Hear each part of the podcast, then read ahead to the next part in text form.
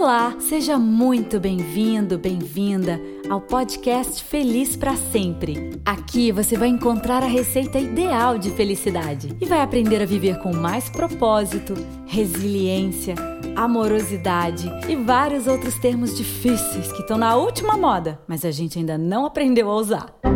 Muito prazer! O meu nome é Ananda Torres e eu não sou coach, nem guru, nem psicóloga, nem especialista em coisa nenhuma. Eu só não consigo me conformar com um mundo em que algumas pessoas parecem ter a receita da felicidade, enquanto a grande maioria, tipo eu, você, continuamos aí batendo cabeça, tentando descobrir a fórmula mágica e até sentindo um pouco de culpa por não entender, afinal de contas é uma coisa tão simples, tão óbvia, não é? Por conta disso, eu comecei a procurar, investigar e ao longo dos últimos anos eu venho refletindo muito sobre a felicidade. E acabei resolvendo criar esse espaço aqui para poder compartilhar com vocês essas minhas buscas. E também quero saber de você. O que você tem feito pela sua felicidade? Você acredita que é possível ser feliz? Eu te confesso que eu acredito, sim, nessa felicidade possível, pé no chão. E quero convidar você para mergulhar toda semana pouquinho nesse universo da felicidade. Quem sabe, pensando junto, a gente pode descobrir essa receita. E mesmo que a gente não descubra, eu posso te falar por experiência própria. Só o fato de buscar já vale muito a pena. Ah, já ia me esquecendo. Sabe essa música que você está ouvindo aí no fundinho da minha postagem? Todos os episódios do Feliz para Sempre têm uma trilha sonora inédita. São músicas que eu vou criando à medida que eu vou gravando, que eu vou pesquisando sobre cada assunto.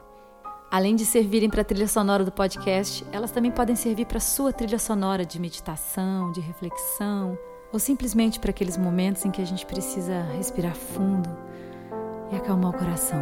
Você vai encontrar os links para as postagens e também para essas trilhas sonoras separadinhas lá no site felizprasempre.com.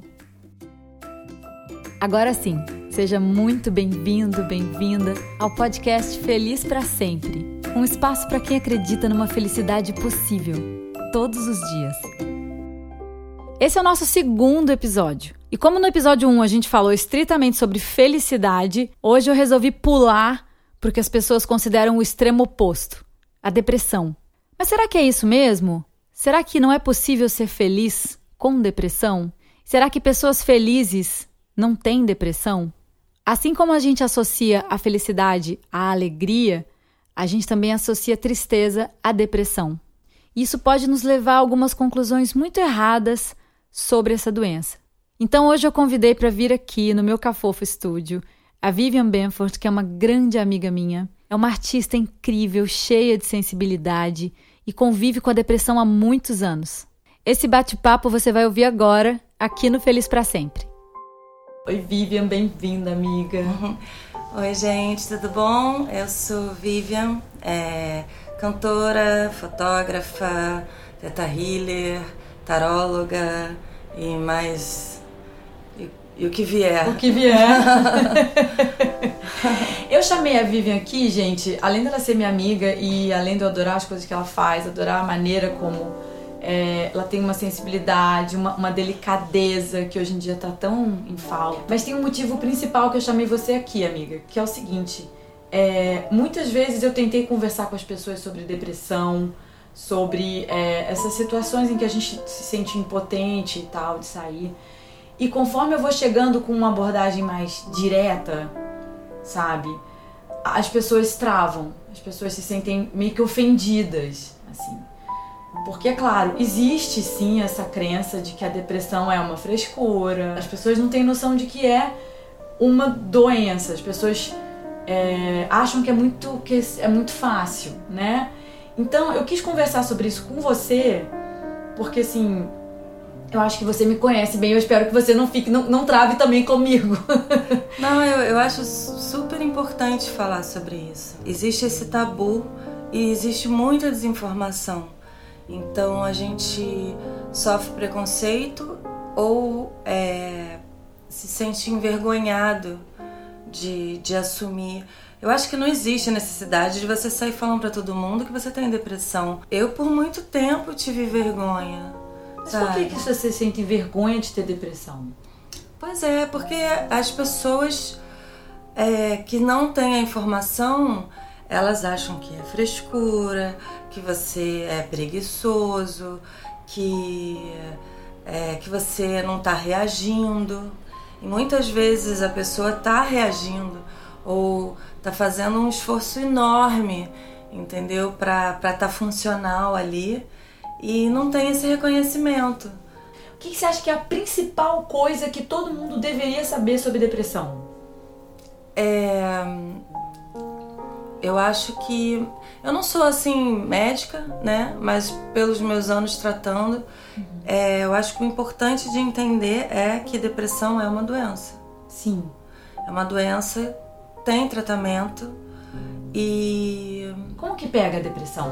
Às vezes pode ser por um trauma que você passou, uhum. é, que você desenvolve.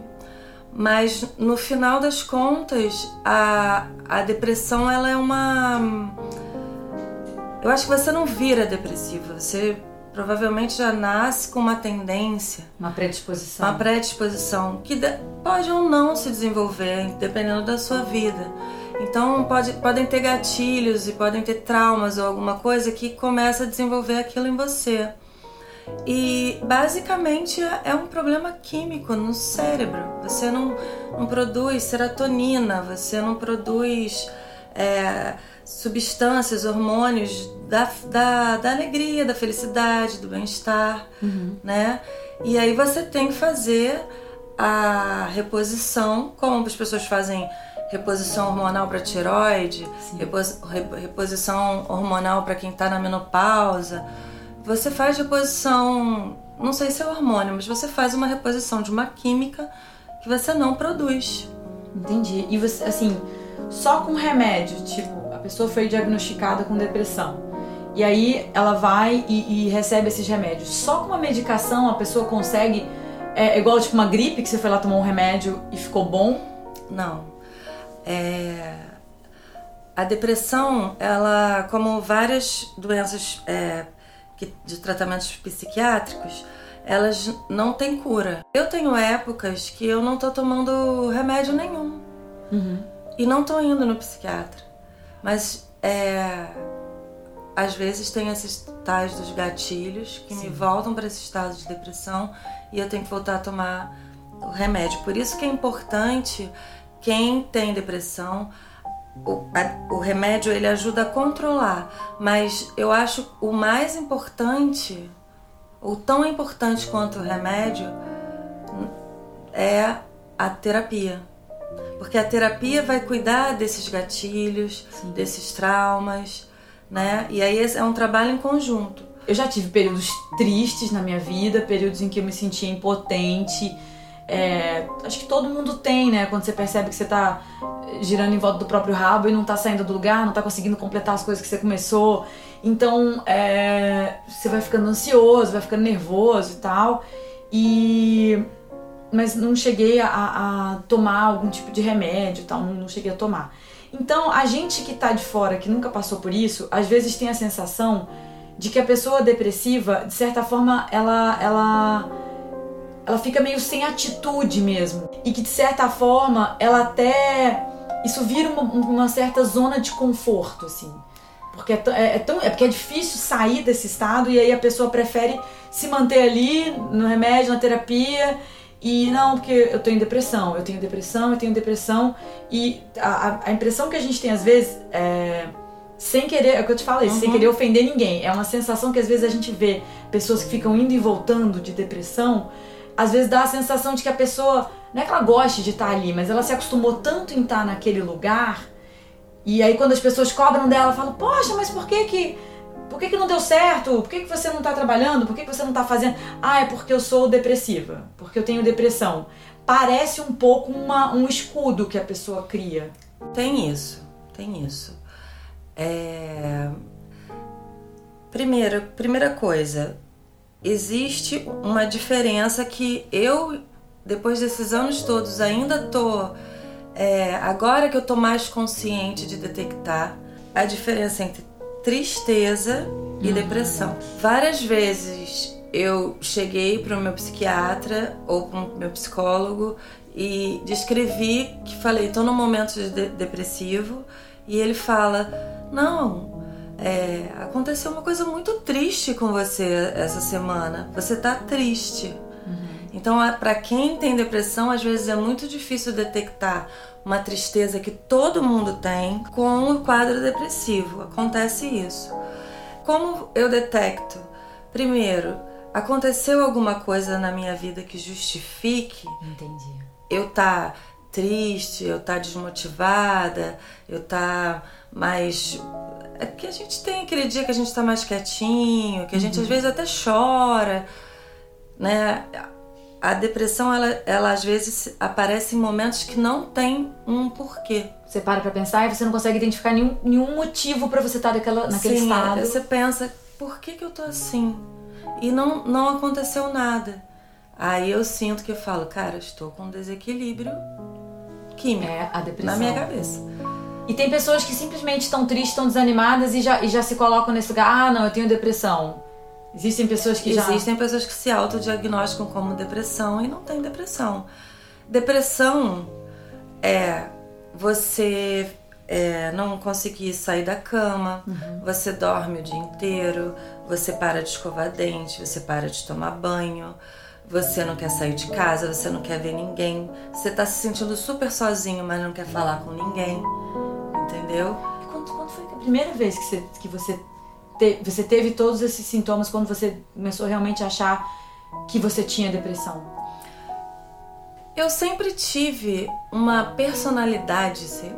Gente, ó, eu já peço desculpa pelos termos, porque eu não sou especialista. Não sei se é assim. Tô, tô usando as minhas palavras para descrever. Aqui é livre. Mas então, tô descrevendo assim. Eu sempre tive uma personalidade depressiva, vamos dizer Você assim. era melancólica. Eu melancólica. falando como alguém que te conhece desde a adolescência. É, mas nunca me atrapalhou, entendeu? E nunca chegou num quadro grave, né? Então, é, não, não tinha cultura para. Acho que nos anos 80, nos 90, a galera assim, classe média, não sei, não não tinha esse lance de fazer terapia. Não tinha mesmo. Né? E eu acho que eu era uma menina que precisaria de terapia, por exemplo. Não, não de tomar remédio, mas de terapia teria sido legal para mim. Todo mundo acha, ah, isso é adolescência, isso é da fase, isso é vai passar. E tem aquela coisa que a terapia é coisa de rico, terapia uhum.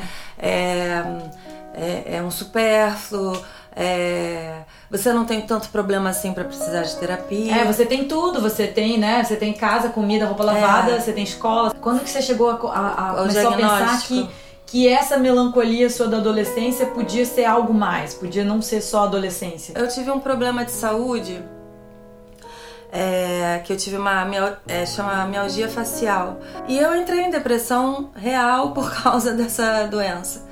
E na época, como eu não tinha esses recursos, eu passei por esse período de tratamento dessa doença sem nenhum suporte.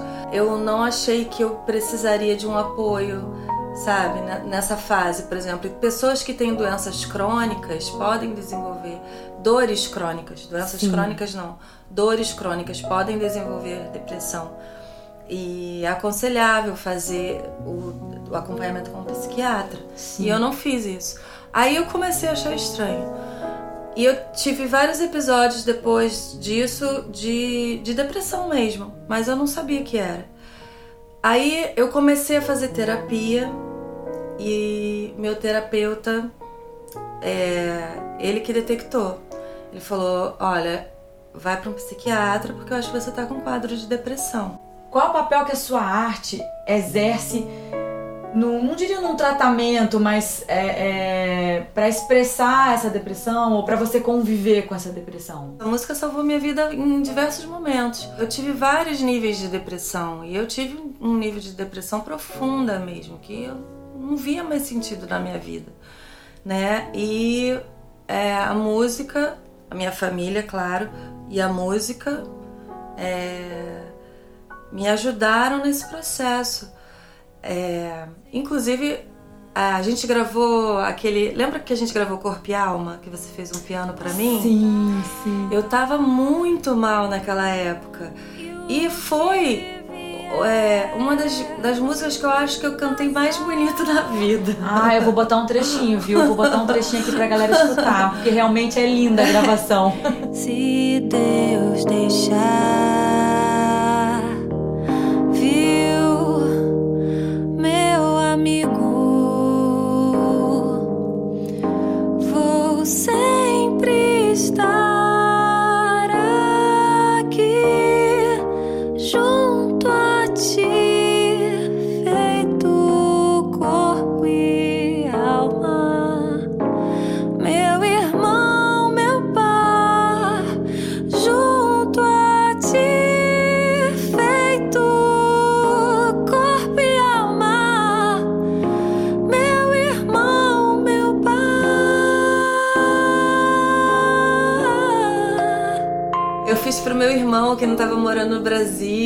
Estava passando por um problema na família e eu estava com muita saudade dele e eu quis gravar para ele. Os períodos da minha vida em que eu estava mais plena, mais feliz e com menos problemas de depressão foram quando a minha carreira musical estava ativa. E, e, não digo só de depressão, não. Já show com febre. Você também já deve ter já feito show, isso, né? Já fiz show com catapora.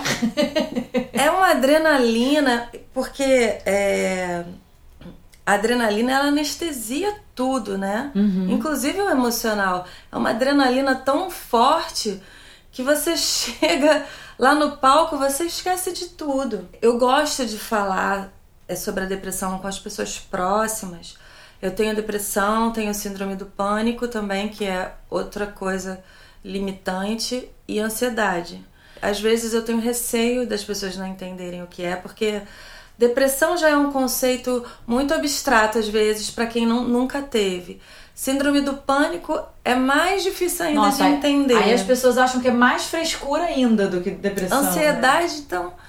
É... Mas assim, aí eu vou falando e vou me cercando de pessoas que, me, que criam uma rede de apoio para mim.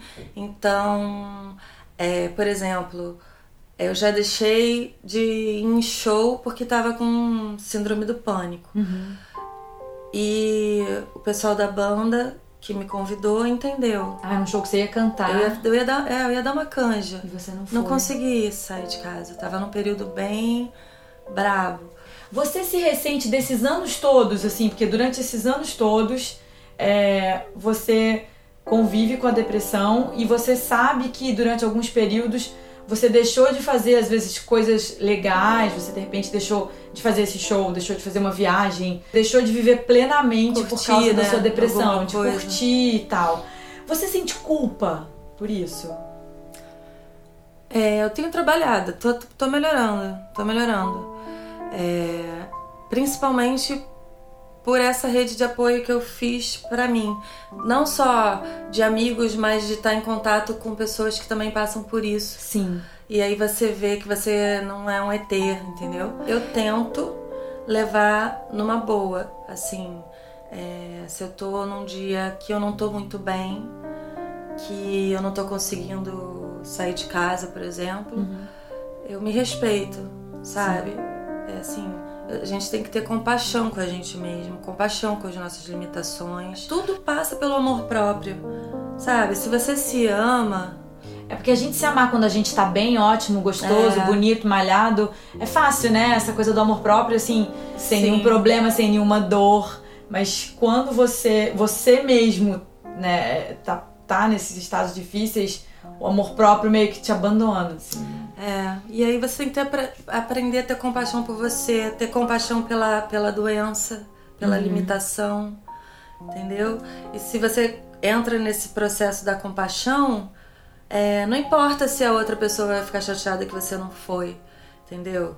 Você tá bem com você mesmo. Não existe uma fórmula mágica que vai me fazer ficar boa dessas coisas todas. Né? Então eu tenho que é, me organizar para fazer a minha vida funcionar apesar dessas coisas. Você se sente assim num lugar de, de ajudar outras pessoas? Porque o que eu vejo assim, a gente tá na casa dos 40 anos, a gente tem essas vozes de menininho, gente, mas nós estamos tudo passado dos 40 já. e assim, a gente já tem uma estrada percorrida. Então, você sente vontade, porque o que eu vejo hoje é que tem muita molecada já é, enfrentando esses quadros, já diagnosticados, já tomando remédio, já não sei o quê. Um período que eu ainda tava brincando de Barbie e a galera já tá enfrentando depressão, assim. Uhum. E então você sente, em primeiro lugar, você, você se sente capaz de ajudar um pouco as pessoas mais novas e você sente essa vontade? Você acha que faria bem pra você? Eu, eu sinto essa vontade, sim. Mas acho que às vezes me falta vocabulário. Era uma coisa no começo eu queria saber, mas como é que é? Mas como é que funciona meu cérebro? E, e a gente fica muito assim, qual, o que que eu tenho? Sabe? Qual, qual, é, qual é o meu transtorno, qual é a minha doença? E meu psiquiatra me ajudou muito nisso também, de que essa não é a parte importante, sabe? O importante, eu acho, é você se tratar, ter a compaixão, sabe? Fazer a terapia. É, você não precisa entender os termos, você precisa entender você. É, exatamente. E isso é uma coisa que eu pensei, esse que você falou agora, eu pensei muito antes de, de começar aqui o podcast. Eu tinha esse medo também, falava, cara, não entendo nada, vou falar um monte de besteira na cabeça das pessoas. E depois que eu comecei a fazer o podcast, comecei a, a separar os temas, é, eu entendi que eu não precisava dar aula aqui. Sabe? Até porque eu não, tenho condição de, dar aula pra ninguém, eu não entendo. Mas que a gente compartilhando um pouco do- da nossa experiência de vida e, e trazendo pessoas aqui que inspiram a gente, isso pode chegar em outras pessoas e, e, e essa energia passa, sabe? Eu, eu até comecei a fazer uns, uns vídeos no meu Instagram. É, o primeiro vídeo foi sobre autoimagem, né? Que isso também está associado à minha depressão, a questão de, de, de não aceitar, de não me aceitar como eu sou, com meu corpinho, do jeitinho que ele é. E, e eu, que, eu pensei muito nisso, inclusive, de fazer outros vídeos falando. Eu fiz uma enquete lá, tipo, deu 80% das pessoas querem que eu faça outros vídeos. É porque, na verdade, as pessoas elas não esperam que você chegue e, e, e, e passe, uma, passe uma teoria, que você chegue e explique. O fato de você contar a sua experiência pessoal, as suas reflexões e como isso tá batendo na sua cabeça, muita gente já vai se identificar, sabe? Assim, o mais importante, eu acho, pra quem tá passando por algum problema de pânico, ou ansiedade, ou depressão, é, é você saber separar a doença, né, o transtorno, né, de, de você. Porque eu sou uma pessoa alegre. Sim, muito. Eu sou uma pessoa divertida, eu sou uma pessoa bem-humorada, eu sou uma pessoa pra cima. Mas quando eu tô deprimida, nem eu me reconheço.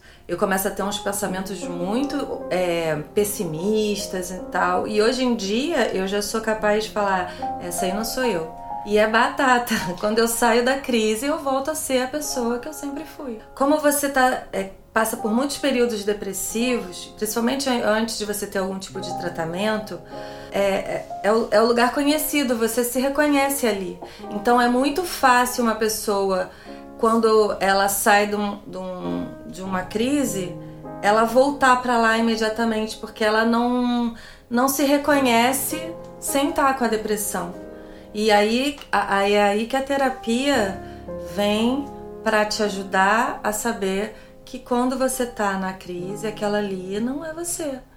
A pessoa chega a um ponto que ela, que ela, ela, na verdade, ela tá negando o que ela realmente é e tá achando que ela é aquilo ali. É, porque é o, é o confortável, é o, é o que você sabe lidar, é o conhecido. Né? Então, quando a pessoa sai de uma crise e vai para uma passa por um período muito bom, que é o, o, o desconhecido para ela, ela não dá conta. Eu ainda passo por isso. Muitas vezes eu tenho assim um fim de semana maravilhoso, eu tenho um show incrível no dia seguinte, eu acordo com depressão. É meio que assim, uma coisa de tipo. Dá, dá um medinho de estar naquele lugar ali que você tá flutuando É. ali, tipo, ai, deixa eu voltar ali pra aquele. Não sei lidar com, não sei lidar com alegria. Vou voltar pra cá que aqui eu sei lidar.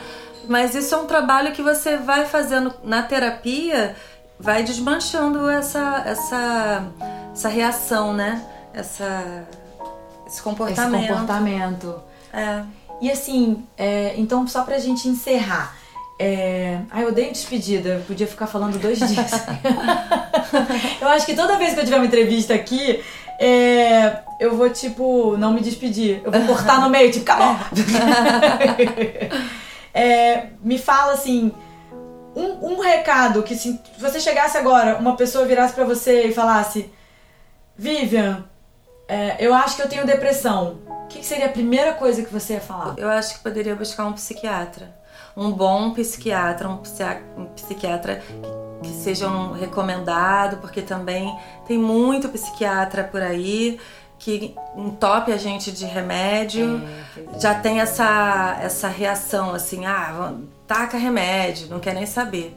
O meu psiquiatra, por exemplo, a gente, na verdade, a gente está sempre tentando ficar com que eu fique com é, o melhor que eu consigo ficar com o mínimo de medicação possível. Isso é maravilhoso, né? Então, assim, procurar um bom psiquiatra. Uhum porque ele vai saber dizer, não, você não tá deprimido, pode ir embora, ou sim, vamos Por mais que você vá querendo, né? Que tem gente que é, já quer. Tem né? gente que já chega querendo, porque acha que vai ter a fórmula mágica, que eu vou tomar um remédio e todos os meus problemas vão passar e eu vou ficar feliz. Sabe? Não, é, não existe esse remédio. Não existe. Você é feliz? Eu. Minha alma é feliz. eu Sou feliz de vez em quando. Acho que essa é a melhor resposta que eu posso dar. Você tem uma definição de felicidade? Eu acho que você. Se você tá feliz com você mesmo, acho que tudo parte daí, sabe?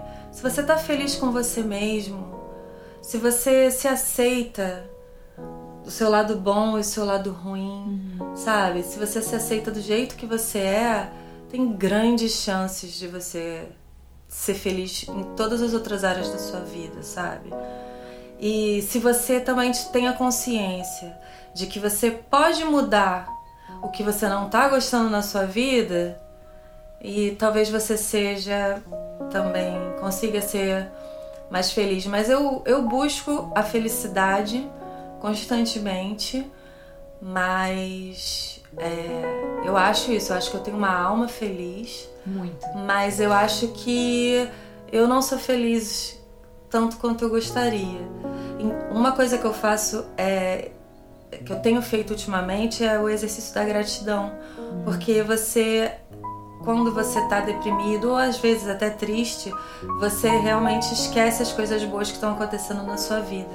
É, eu tenho o caderninho da, da gratidão. Todo dia eu escrevo três coisas que eu sou grata na Ai, vida. pois é, esse é um exercício que eu tava lendo sobre ele outro dia. É. Eu tenho que voltar a fazer, porque eu parei, assim. Que era, a gente, eu chamava de o Diário das Três Bênçãos. Isso, então você escreve lá todo dia três coisas que seja assim, ó. Eu teve um dia que eu botei meu videogame, minha televisão, sabe? E a gente tem, tem que lembrar que é, ninguém, nenhuma vida tá 100% ruim e nem 100% boa, né? Então, você tem que estar sempre lembrando das coisas boas que estão acontecendo para você não cair no erro de achar que a sua vida não tem sentido, que a sua vida nada funciona. Funciona. Você, você tem uma casa, você tem luz, sabe? Você tem, ah, sei lá, um melhor amigo não sei, sabe? Você tem um bichinho que uhum. você ama. São coisas para você ser grata e mostrar que a vida tem coisas boas, mesmo quando tá num momento ruim. Com certeza. Né? Amiga, muito Ai, obrigada. Amiga, Ai, que honra. Muito obrigada de Amei. coração. Eu quero aproveitar para agradecer mais uma vez a Vivian por ter aceitado essa minha abordagem tão direta, às vezes dura, sobre a depressão. É, eu acho que o que eu falei com ela foi um pouco o que muitas vezes a gente pensa sobre depressão, mas a gente não tem coragem de falar e acaba externando isso em forma de desprezo. A gente sente um certo desprezo, uma certa preguiça das pessoas que têm depressão, porque a gente acha que elas não estão fazendo nada para melhorar, que elas não estão reagindo, né? No fundo, no fundo, muita gente ainda pensa que essas doenças, esses transtornos emocionais, ainda podem ser resolvidos pela própria pessoa. No máximo com uma terapiazinha, ou um remedinho, ou uma viagem, ou um namorado novo. E de vez em quando a gente precisa mesmo conversar com quem está do outro lado para entender a realidade através do olhar do outro. Bom, e toda semana eu deixo para vocês um conselho emprestado, porque vocês sabem que se conselho fosse bom, a gente não dava, vendia. E como eu não pretendo vender nada para vocês, eu vou te emprestar um conselho essa semana que na verdade faz parte do que a gente falou na entrevista. Aliás, é um conselho que eu mesma tenho que seguir porque o meu tá abandonado. Eu aprendi a chamar de Diário das Três Bênçãos. Mas tem gente que chama de livro da gratidão, diário da gratidão, enfim. É uma prática muito simples que ajuda a gente a se lembrar de ser grato, mas pode ajudar mais ainda se a gente fizer certinho. Então, ó, separa um caderninho, um bloquinho com uma caneta, já deixa lá bonitinho do lado da sua cama, um lugar onde você vai ver, vai lembrar no final do seu dia. E aí, quando você estiver se preparando para dormir, você pega esse caderno e escreve lá três coisas que aconteceram naquele dia e fizeram você se sentir bem. Três coisas pelas quais você se sente grato. Não precisa ser nada maravilhoso. Às vezes é uma coisa simples, tipo, ah, eu cheguei no ponto de ônibus e o ônibus já estava vindo. Ai, que alegria. E aí você vai escrever o que foi isso que aconteceu. Você vai escrever como você se sentiu e também vai escrever por que essa coisa aconteceu. Deu para entender? É bem simples, gente. A cada noite você vai escrever três acontecimentos daquele dia que acabou. E aí você põe esses três itenzinhos: o que aconteceu, como você se sentiu e por que essa coisa aconteceu. Esse terceiro item aí é fundamental porque ele vai te ajudar a perceber ao longo do tempo o que você tem feito pelo seu bem-estar. O que você tem feito pela sua felicidade? Vamos fazer essa experiência? juntinho, porque eu vou começar o meu hoje de novo, prometo. Esse episódio do Feliz para Sempre tá acabando, mas eu espero, e espero mesmo, que pelo menos uma palavrinha do que foi dito aqui tenha chegado aí, no seu coração, e tenha feito você refletir sobre a sua felicidade possível. A música que eu criei para ser a trilha sonora desse episódio de hoje já tá lá no felizprasempre.com e também tem um espaço para você deixar recado, contar suas histórias e dar sugestões para o podcast. Eu vou ficar mais feliz ainda se você passar lá e mandar um alô. Um beijo grande, até semana que vem e o mais importante, nunca deixe de procurar por aquilo que faz você feliz de verdade.